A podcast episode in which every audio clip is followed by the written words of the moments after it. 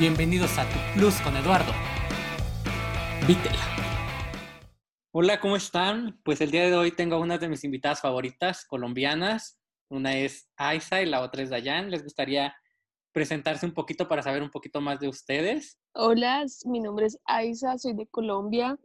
Eh, tengo 20 años y actualmente vivo en Omaha, Nebraska, Estados Unidos. Eh, hola, soy Dayan, tengo 19 años y actualmente estoy viviendo en, Colombia, en la capital. Bueno, para hacer un poquito de introducción, nosotros nos conocimos en Omaha, Nebraska, en un curso de inglés por la Universidad de Nebraska. Em, me gustaría preguntarles cuáles fueron como los trámites o para ustedes empezar a hacer pues este proceso o de dónde salieron esas ganas de irse a estudiar al extranjero? Bueno, de parte mía, eh, pues me siento un poquito avergonzada de decirlo, pero el motivo lo tuvo mi mamá de mandarme porque estaba en mi etapa de, de locura. Entonces ella no quería que me quedara más en Colombia, quería que pues tuviera nuevas experiencias. Entonces mi hermana mayor estaba acá hace seis años, creo, cuando yo me vine ya tenía, no, como cinco años. Entonces ella ya había vivido esta experiencia, ya sabía acerca del curso de inglés de la Universidad de Nebraska. Sí, ese fue el motivo. ¿Y te gustaba la idea de irte a estudiar a Estados Unidos? No. ¿O tú querías seguir en Colombia? Yo quería seguir en Colombia con mi parranda.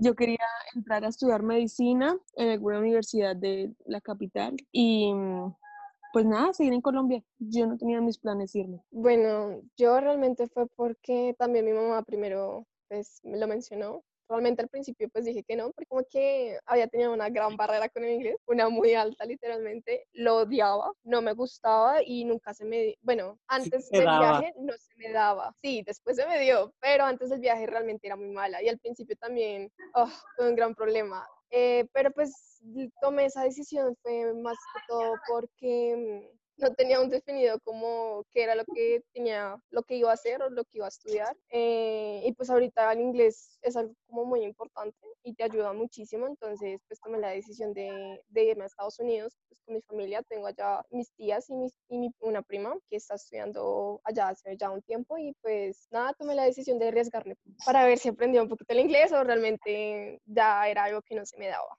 ¿Y actualmente te encuentras estudiando? Ahorita estoy estudiando en la capital de Colombia, estoy estudiando para auxiliar de vuelo en Avianca en una de las compañías más grandes. Ok, y a su primera llegada, ¿cómo fueron ustedes que se conocieron? O sea, yo llego después, pero eso vamos como paso a paso, pero ¿cómo fue que ustedes se conocieron y empezaron a hacer pues amistad? ¿Y cómo fue su relación con las mm. demás personas? O sea, ¿ustedes qué ideas tenían o cómo iban preparadas para esto? Bueno, cuando yo apenas llegué, llegué con mi mamá, mi hermana estaba viviendo con dos amigas de ella, que eran las tías de Dayan eh, y una prima, Dayana. Eh, cuando yo apenas llegué, me acuerdo mucho que mi hermana me decía, no se meta con árabes, no sé qué, los árabes, no, ni les hable, así, entonces yo como que estaba prevenida, así como que bueno, yo no me voy a meter con ningún árabe, no sé qué. Después cuando yo llegué, Dayan ya estaba acá. Árabes cancelados. Ah, obvio. ¿Y Dayan? Realmente sí, fue por, fue por las chicas que realmente nos conocimos al principio y yo tenía muchos estigmas. O sea, realmente yo soy tímida, soy demasiado tímida, entonces siempre se me dificultó como estar, eh, empezar una conversación o hablar con alguien, realmente interactuar en toda la palabra. Y pues digamos que con esa se me facilitó demasiado porque pues vivíamos en el mismo apartamento, eh, aparte que hablaba español, entonces digamos que tenía buen nivel de inglés en el sentido de que entendía todo lo que me decían, pero era demasiado tímida como para expresarme o hablar, entonces pues ella era la que más o menos me ayudaba al principio muchísimo, porque ella, pues yo la utilizaba como un mediador, por así decirlo, entonces ella era la que me ayudaba realmente con todo. Y pues sí, realmente con los americanos al principio, digamos que pues eso depende de todo, pues nos, nos encontramos personas muy bonitas, amorosas, que nos ayudaron también bastante y nos apoyaron, como también están las personas que pues pues, nos comienzan a juzgar o realmente no te ayudan,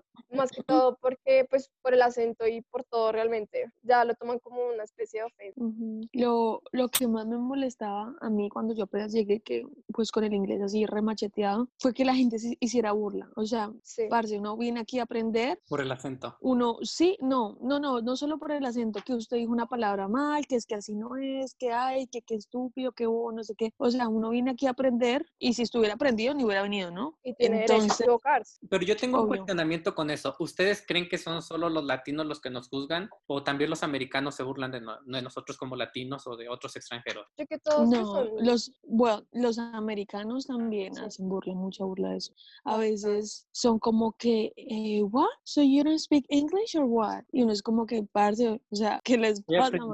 O cuando uno habla Ajá. con ellos también los ignoraban. O sea, no, al principio fue difícil, lo que te digo, pues uno puede encontrar de todo realmente, pero tu pues uno también tiene que ir con esa mentalidad. Perdón, ¿y su proceso cómo fue? O sea, ¿qué papeles tuvieron que enviar antes y al llegar, por decir, en migración?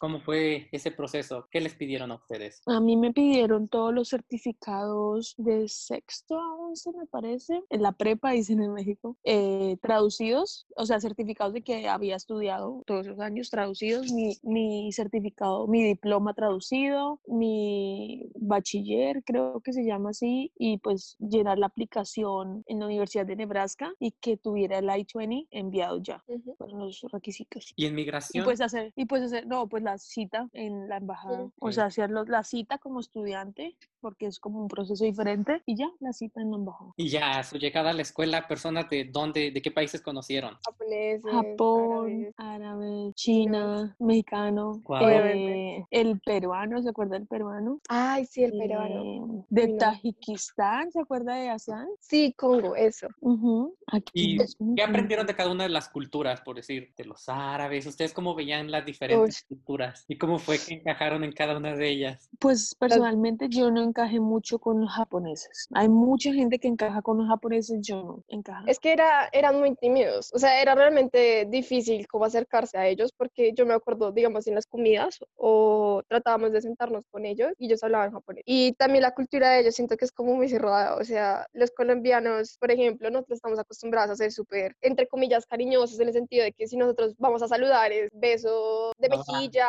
o a, a toda hora como que tenemos un contacto, pues para eso ellos son como muy cerrados en ese sentido, entonces también era incómodo porque no sabíamos qué podíamos hacer en el sentido de que no sabíamos si ellos lo iban a, a malinterpretar o tomar por otro lado. Y también, pues no sé, tratamos como de acercarnos a ellos y no, no nos permitían adentrarnos al grupo, por así decirlo.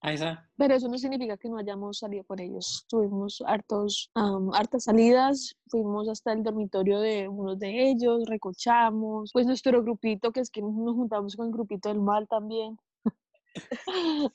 con las más porquerías. ¿y tuvieron algún recuerdo de cada, con cada una de las personas? ¿Un amor por ahí? ¿Corazones rotos que hayan dejado como colombianas? No, pues yo no de ningún corazón roto. Ay, No, No que yo me acuerde. Dayan. Pues yo intenté salir con varias personas, pero realmente no se dio. Eh, con uno de los de las personas que era en este grupo, se llamaba, ¿cómo se llama? Coco, pero pues las cosas no se dieron. Intenté con un americano, pero estaba loco, muy literalmente, y en ese momento mi inglés no, no era muy bueno, entonces pues la verdad no pudimos casi como hablar o, conocernos, entonces pues lo dejamos. Eh, aparte de muchas otras razones, y eh, un árabe, al final pues estuve con un árabe, yo creo que salimos como por, como por 10 meses, estuvimos muchísimo tiempo y realmente él fue el que me ayudó bastante con el inglés porque pues como lo mencioné antes, yo era como muy tímida y eh, pues él no hablaba español. Digamos que en cierto sentido sí lo entendía, pero no me podía comunicar eh, con el promedio del español, entonces fue una situación que me obligó realmente o me forzó a entablar conversaciones con él. A mí me ayudó bastante conocer, bueno, a los árabes porque empecé a entender un poco más del estilo de vida que ellos tienen y cómo ven las cosas. ¿Lo recuerdan? Que nosotros tenemos muy satanizados ciertas cosas y ellos tienen muy satanizados por parte de nosotros. Entonces, Sí, al verdad. de interactuar con ellos, creo que me ayudó bastante a abrir mi mente. Igual con los japoneses, por decirte que nosotros somos muy extrovertidos y ellos son muy introvertidos. Y Sí. pues los árabes son muy reservados, son muy... También Ellos son en su grupo. mal. Son en su grupo. ¿Por qué les decían? Con los árabes no. Porque todas, absolutamente todas la- las niñas colombianas con las que empezamos viendo habían tenido algo con un árabe y salieron con una mala experiencia de eso. Bueno, mi hermana sí tuvo una mala experiencia, las otras como que pues, como que pues no era el hombre de la vida de ellas, entonces como que, o sea, ya tenían esa experiencia de que cómo son. Ujú. Y, y los árabes se caracterizan mucho por sus grupos, porque ellos están en sus grupos, como que no realmente acogen a otras personas dentro de sus grupos, sino son como entre ellos. Muy cerradas, sí. Más que ¿Recuerdan todas las mujeres. Igualito. ¿Recuerdan cuando ellos estaban? El ramadán. ¿Sí te acuerdas? Sí. Ah. Su sí. ramadán, sí es cierto. Y nosotros todavía, todavía yo salí y les ofrecí pastel y así de, no, no, ¿cómo se le ocurre? Sí. Que ellos hasta se apartaban para no caer en Pero la ellas, tam- ellas también nunca hicieron, nunca trataron de hacer amistad con nosotras, ¿cierto? No. Las mujeres no, las No, las mujeres eran no. súper cerradas, de hecho nos detestaban, ¿no te acuerdas al final? Uno, uno pensaría que entre mujeres, como que, como ellas pueden andar con mujeres, o sea, como que buscarían más a, a otras mujeres, pero no, ellas también estaban en su grupo, cerraditas ellas, eran más los hombres que, bus- que buscaban entablar como conversación y todo eso que mujeres, la verdad. Una experiencia loca. El reto de las banderas. A ver, ¿de qué trataba tu reto de las banderas, Aiza? Bueno, el reto de las banderas, como éramos estudiantes internacionales rodeados de muchas nacionalidades, el reto de las banderas era quien le da un piquito a cada nacionalidad. Eh, digamos, si yo le daba un piquito a un japonés, entonces yo tenía ya la bandera japonesa. Y así, ¿ah? Pero yo recuerdo que en aquel tiempo tenías una relación, ¿no? Sí. ¿Te valió? Sí. Cuando yo me estaba en Colombia, yo tenía una relación con un colombiano. Me fui, No, pero en ese entonces estabas ya con el árabe, porque yo me acuerdo que nosotros te dijimos que no te íbamos a valer el árabe porque ya estabas con él. oh, Ajá, y después terminó con el colombiano y el árabe regresó a Estados Unidos. sí. Que fue cuando Sí. llegó Abdullah y Y to- Sí. llegaron juntos, marica, Ajá. llegaron juntos. Y yo empecé a salir con él. que ajá, Dayan andaba saliendo con, con Coro.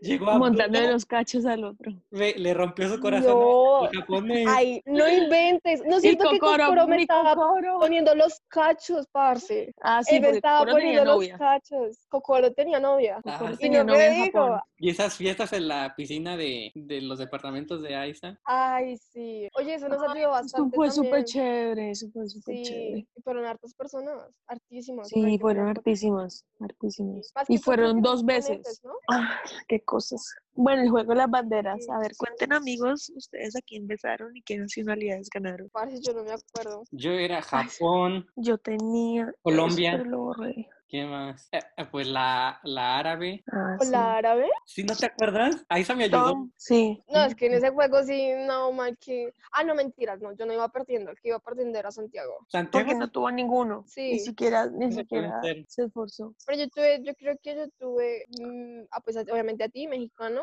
un Ah, yo- chino y un japonés, y no tuve creo que más. Ay, obvio a ti. Todo el mundo tuvo a Eduardo. Sí. Eduardo más fácil que la tabla del uno. Yo diciendo las banderas y ustedes aquí exponiendo el nombre de uno a la evidencia, o sea.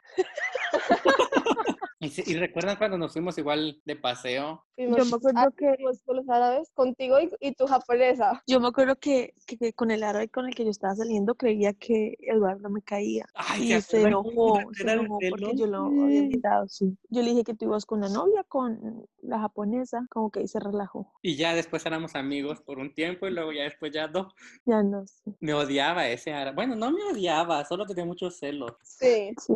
Bueno, yo tuve la bandera mexicana por alguien por ahí, tuve la japonesa, sí, yo tuve japonesa. La china, La obviamente. china, creo que árabe. No, árabe, eso no te contaba. Creo que yo me di un pico con la, la vieja loca. Oye, sí, yo también. Hola, llegó otra compañera. Dayana, Hola, amor. Hola, ¿cómo, ¿cómo te fue a ti en tu experiencia internacional en tu época? muy bien. Conocí muchas culturas, aprendí mucho. eh, no había experimentado estar con tanta gente de diferente país, así que me fue súper, súper bien. Esta es otra que tuvo más cuentos con árabes. Y en clases, ¿qué? ¿Ustedes cómo las califican? En clases de ILUNO. Eso fue súper complicado al principio porque lógicamente pues son en inglés, es todo en inglés y en Colombia uno está acostumbrado a que las clases no son en inglés, no son en inglés realmente y pues la educación en Colombia por parte del inglés es muy mala. Y allá pues fue un cambio muy drástico al principio porque realmente era todo en inglés y no había manera de comunicarte con la profesora porque ella o pues era nativa o no conocía pues nuestro idioma que es el español. Entonces al principio fue un poco difícil, pero yo creo que eso también fue lo que nos ayudó bastante. ¿Recuerdan que teníamos como exámenes cada semana? Sí, a mí me pareció muy fácil el uno, extremadamente fácil. Tú ya llevabas un nivel avanzado, o sea, tú en Colombia ya llevabas un nivel avanzado de inglés. Pero a ver, solo en el ciclismo, porque o sea, yo nunca había tomado clases ni nada en Colombia, sino que me pareció extremadamente costoso y fácil. O sea, uno dice curso intensivo, mm, pues no es que, digamos, cuando yo entré en mi otra universidad, a mí me faltaba mucho, o sea, mucho, mucho, y yo me terminé de educar en la universidad, porque es que en el uno no le enseñan a usted como la vida real, Ok. sino le enseñan normal, o sea, lo básico. Y hacer un poco Pero que- ensayos un poco más propios, ¿no? ¿Se acuerdan? Que nos hacían hacer eso. Ensayo tras ensayo tras ensayo. Uy, Sí. sí. Exposición. No, Lo bueno- me ayudó. sí. A mí me ayudó Lo bueno- bastante el programa, demasiado. Lo, lo bueno del uno fue como que la experiencia con otras culturas y todo eso fue, o sea, súper chévere. Y pues sí, que ayuda, ayuda, pero es que el precio está una Estaba forma, ¿Se acuerdan? ¿A ustedes cuánto les salía aproximadamente? A mí creo que me salían como mil... Ah, es que como tu papá a ti te salía diferente, ¿cierto? Ajá. A mí me salía a 2000, ¿no? 2.400, 200. 200 Pues es que eso fue 400. aumentando. Creo que era 2200 y ya al final me lo subieron a 2300. Sí, cada eh, sesión. Y la sesión duraba como dos meses y medio. O sea, cada dos meses y medio No. necesitaba uno pagar Eso, eso duraba 2.200 dólares. eso duraba como un mes. Eso duraba súper poquito Sí. la sesión. Y después cada eh, dos sesiones, me parece, tocaba pagar un seguro de mil y piola, como 1.300. ¿Por ser estudiantes extranjeros? Sí, por ser estudiantes internacionales. Y ahorita en la, estu- en la universidad que estoy también es el mismo trato para los internacionales. Nosotros pagamos por crédito. Los residentes, ciudadanos americanos, whatever, con green card, todo eso, pagan un aproximado de 50 dólares por crédito. Yo pago 110 dólares, o sea, el doble por crédito clase. Yo cuando quería entrar a hacer la revalidación de mi licenciatura, el crédito estaba aproximadamente en 300 en. Y yo no. Y Imagínate. de ahí todavía tenía que hacer la revalidación de, de mis materias, las materias, como yo ya tenía una licenciatura, las materias que ellas me aceptaran, tuviera como similitud con las materias que ellos ofrecían, de ahí todavía tenía que hacer toda la licenciatura para poder hacer una maestría. Entonces salía extremadamente caro si no podías obtener una, una beca. ¿Y ustedes recomiendan esa experiencia estudiantil? O La sea, verdad, sí. Pues fue un poco costosa, pero siento que a pesar de todo vale la pena. Pues como le dije anteriormente, eh, mi inglés era bastante malo, o sea, como que tenía las bases, pero no sabía cómo, cómo comunicarme con otras personas. Igual, eh, aparte, como ya lo dijo Aisa, pues las experiencias con otras personas. También nos enseñaban, digamos, pues lo que Eduardo había mencionado anteriormente- que eran eh, las exposiciones, ¿cómo se llaman? los ensayos y todo esto también nos ayudaron muchísimo.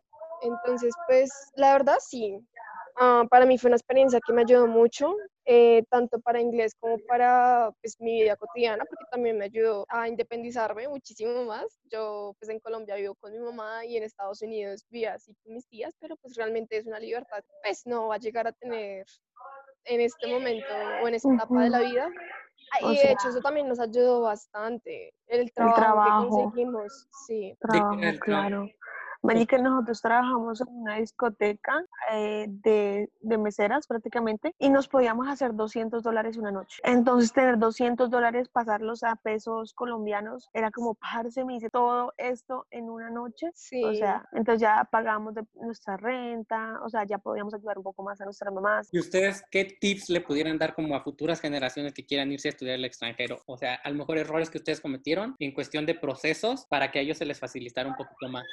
¿O qué tips? Por decir, encuentro un trabajo, tal cosa, ¿sí se puede hacer esto? Ven que en la universidad nos decían, si eres estudiante internacional, no puedes trabajar. yo creo que más que todo es como no quedarse solo con el programa, o sea, como buscar también otras alternativas, o sea, no quedarte solo con el programa, ya sea pues trabajando, que nosotros también aprendimos muchísimo, pues no ser tímidas, yo sé que pues, realmente al principio, pues obviamente uno va a ser tímido porque no tiene el inglés, pero eso es realmente lo que uno le va a ayudar muchísimo, entonces pues ser conscientes como de la situación, disfrutarlos al máximo y pues los que te digo, buscar otras alternativas pues para reforzar ese inglés y practicarlo más que todo, que eso es lo que a uno más le ayuda. Lo dijo todo. Ah, bueno, yo trabajé en el campus de la universidad porque como in- internacional se supone que uno solo puede trabajar en el campus. Ahí conseguí mi Social Security Number, que ese número es como importantísimo para trabajar afuera del campus como ilegal, though, o sea, trabaja uno bajo su propio riesgo. En la universidad fue una experiencia súper chévere, o sea, la gente como que está acostumbrada ya a los internacionales, entonces me trataban súper lindo, eran súper chéveres, tenía yo como era atendía, tenía yo la oportunidad de hablar con más personas y sí, o sea, fue súper chévere. Después, por fuera, hay que tener cuidado también de conseguirse el trabajo porque hay muchos lugares que como saben que tú eres internacional y vas a trabajar prácticamente por fuera, de, no de una forma legal, se aprovechan. Entonces pueden ser muy aprovechados del pago, del trato, de todo. Entonces tener mucho cuidado también de no dejarse pues abusar, ¿no? Pero el resto bien, o sea, nosotros somos latinos y los latinos tenemos como esa vaina de, de, empuje y berraquera, que es lo que pues nos, nos siempre nos ha caracterizado por, por salir adelante, ¿no? Entonces puede que, que, sea muy costoso y todo, pero uno, uno, saca, uno lo saca, uno lo saca adelante si es lo que uno en verdad quiere y se propone. Si quieres tener una carrera en el exterior, en Estados Unidos, en, en el país donde sea, se puede. O sea, no, no todo tiene que ser el dinero de papá y mamá. Yo a diferencia tenía como la posibilidad de que era como residente americano, tenía... Mm cuento. Entonces yo trabajaba en, en, un salón de fiestas que era un rancho, ¿se acuerdan? Donde Fabiola, sí. De Fabi y ya pues ahí hacíamos como todo el proceso de la comida para, para los invitados de las fiestas y en el proceso pues fue diferente porque en mi situación yo lo único que tuve que llevar fue pues mi certificado de prepa, mm, unas cartas de la universidad que ya había terminado y eso hacerlo pues la traducción y mandarlo. Bueno, como yo quería continuar con mis estudios allá, para la maestría yo tenía que hacer esa revalidación y mandar todo eso por correo. Pues lo mandaban a Nueva York para que ellos hicieran el trámite de la traducción. La traducción no la podía hacer uno, tenía que ser como con un traductor oficial y certificado para que te hicieran, pues, que para que fuera como todo ese proceso oficial. De ahí ellos mandaban los papeles, te mandaban los papeles a ti, a la residencia que tú tuvieras en, en ese momento, y mandaban los papeles a, a, la universidad y ellos te avisaban cuáles materias eran las que te iban a aprobar y te iban a decir los costos. En mi caso, por ser residente americano, podía meter papeles para una beca que era la BOFEN o algo así, o, otro tipo de becas que me pudieran ayudar, pero pues ese proceso era todavía largo y, y, si no me aceptaban esa beca, pues yo como les comento, tenía que pagar los 350 dólares o 330, dejémoslo en 300, por crédito y aproximadamente cada materia tenía como tres créditos, dependiendo de las materias que tú quisieras meter. Entonces, sí, es súper costoso. Carísimo en pero, el, no. pero aquí, los americanos tienen muchas oportunidades, o sea, aquí el americano que no quiera sacar una carrera adelante es porque es un flojo. Sí, porque ellos tienen muchas oportunidades de becas. Demasiado. Muchos, les dan todo, todo les dan, les dan préstamos, les dan apoyos, pueden registrarse a como desempleados, no, ni siquiera tienen que trabajar, les dan plata para que estudien. Sí. Y, y aún así a veces ni sacan el, la carrera o la vida adelante. ¿Y en el club nunca tuvieron una falta de respeto por parte de los empleados o de... No, eso hubo miles. O sea, aquí yo no sé por qué los latinos tienen un fetiche con las colombianas, pero de una forma loca. No, o sea, uy, que eres colombiana, qué rico, que no sé qué. Y uno es como, ok, marica, ¿qué le digo? O sea, sí. chévere, todo bien, o sea, no sé. Y a mí me agarraron a nalga hartas veces, me parece. Ay, hubo muchas cosas, como en toda la América, como en toda discoteca, creo yo. Pues ya, para cerrar, en este podcast estamos acostumbrados a que los invitados pues me hagan una pregunta del o del tema que ustedes quieran para conocer un poquito más y empezar a soltarnos. Entonces, primero, si ya tienen una pregunta alguna, pues adelante. Si no, pues mientras una está haciendo la pregunta, la otra puede pensar o... Bueno, yo tengo una pregunta. pregunta. Tú que creo que no habías conocido colombianas antes, ¿cómo te parecimos y cómo, cómo piensas que, que nos desenvolvimos como en, en, este ambiente, como el uno y el grupito de la maldad y todo eso? Ok. Bueno, pues yo desde siempre, creo que desde el primer día que las conocí, yo les dije que yo nunca había tenido pues contacto con algún colombiano, cosas así. Entonces para mí era algo súper chévere, dirían ustedes, conocer personas colombianas más por, por el acento, porque el acento es algo muy peculiar, es algo mucho que los caracteriza. Y ya conociendo más a los colombianos, siento que tenemos una unión muy especial entre mexicanos y colombianos, como que llevamos ese ritmo de latinos, ese sabor de latinos en la sangre. Entonces nos compenetramos muy bien, ya que ya sea que por que para la fiesta ustedes son muy fiesteros, nosotros somos muy fiesteros y no necesitamos tanto como, digamos, alcohol para disfrutar, sino de que nosotros nos poníamos a bailar, nos poníamos a cantar, nos andábamos que, ay, vamos a tomar el camión y nos vamos al centro a tomar un helado, a tomar un café. Entonces nos llevábamos muy bien, al menos hicimos muy, una muy buena relación con ustedes. Igual con Santiago, pues igual hice una relación muy buena dentro de las clases, de que casi siempre éramos como equipo, de que casi siempre como que nos jalábamos y nos procurábamos por ser latinos, ¿no? Y si a alguno se le atoraba alguna cosita, digamos, ahí en la escuela, el otro trataba como que de ayudarle, o mientras nos echábamos carrilla dentro de las clases, pues solo entre nosotros dos, de repente se nos salía como la palabrita en español, así de, ay, Cuando ¿qué está nos- diciendo que no le entiendo nada? Y Cuando nos separaban. porque el, con las tías de Dayan, pues también tuve mucha relación y ya a veces estábamos en su casa después de las fiestas, nos poníamos a cantar, nos poníamos a bailar, al grado que bailaba con ellas, me podía quedar ahí con, con Joel, el chico este de Ecuador, bueno, que ya es el americano, este que también rumbeaba con nosotros, ¿se acuerdan? Entonces, pues era una experiencia genial y pues ya contesté la pregunta de Aiza, ahora, Bueno, Dayan, ¿tienes alguna? tan bonito. Nosotros también, la verdad, a mí me dio muy, muy, muy duro cuando tú te fuiste, marica. Fue como que, uff, directo al Cora. Porque es que estábamos Sí. juntos, marica, como que salíamos para todo lado, como que la amistad, la rumba. Y como que se nos fue ese complemento que nos tenía Sí, ahí, nos dio súper duro. dio duro. Independientemente, siento que éramos un equipo muy unido. Pues ya sea que yo estuviera, digamos, en mi casa y les decía, ay, es que tengo muchas ganas de salir o, o hay que hacer algo. No, vente, vente al club. Nos apoyábamos en todo, paso, en no sé serio. Y ya yo les contaba como las situaciones que me pasaban, ustedes me contaban las situaciones que pasaban, y así de, tranquilos, que vámonos a tomar un café o vámonos por un helado. Y ya íbamos por helados. ¿te acuerdas de Dayan? Y Sí. Aiza pues andaba con su árabe. Sí. Luego nos abandonó. Eso, eso es algo que, eso es algo que me arrepiento. O sea, me arrepiento que cambié muchos momentos con amigos por estar con, con el árabe. O sea, como que, bueno, también fue una enseñanza, ¿no? Como que toda se aprende y como que nunca en mi vida voy a hacer eso jamás. O sea, amigos, amigos, mira, o sea, los tengo a ustedes, ya no lo tengo a él, pero lo te- los tengo a ustedes. Y eso es como una enseñanza que siempre tiene que haber, marica. O sea, los amigos van primero que las relaciones, así si no le gusta o no le guste, los amigos van primero que las relaciones. Uno no se puede encerrar en una relación porque asfixia. Bueno, ya para finalizar, me gustaría que pues dejaran pues sus redes sociales, su Instagram, para que los puedan seguir las personas y, y saber un poquito más de ustedes, si es que quieren que la sigan. Eh, mi Instagram es arroba Aiza Rengifo. Ponlo ahí, marica, porque es que no lo voy a letrear y tú sabes que mi nombre es horrible. Eso lo Ujú. pones también. Y subo cosas como de mi diario vivir, qué hago. Ahorita en la cuarentena, la otra vez subí historias haciendo disque un café con no sé qué vergas. Me quedó delicioso, la verdad. Dayan, Prácticamente es lo mismo. La, realmente pues no, no sé te subir muchas cosas, pero eh, ahorita con la cuarentena también, yo creo que todo el mundo se ha enfocado en eso, como en la cocina. Eh, también Ujú.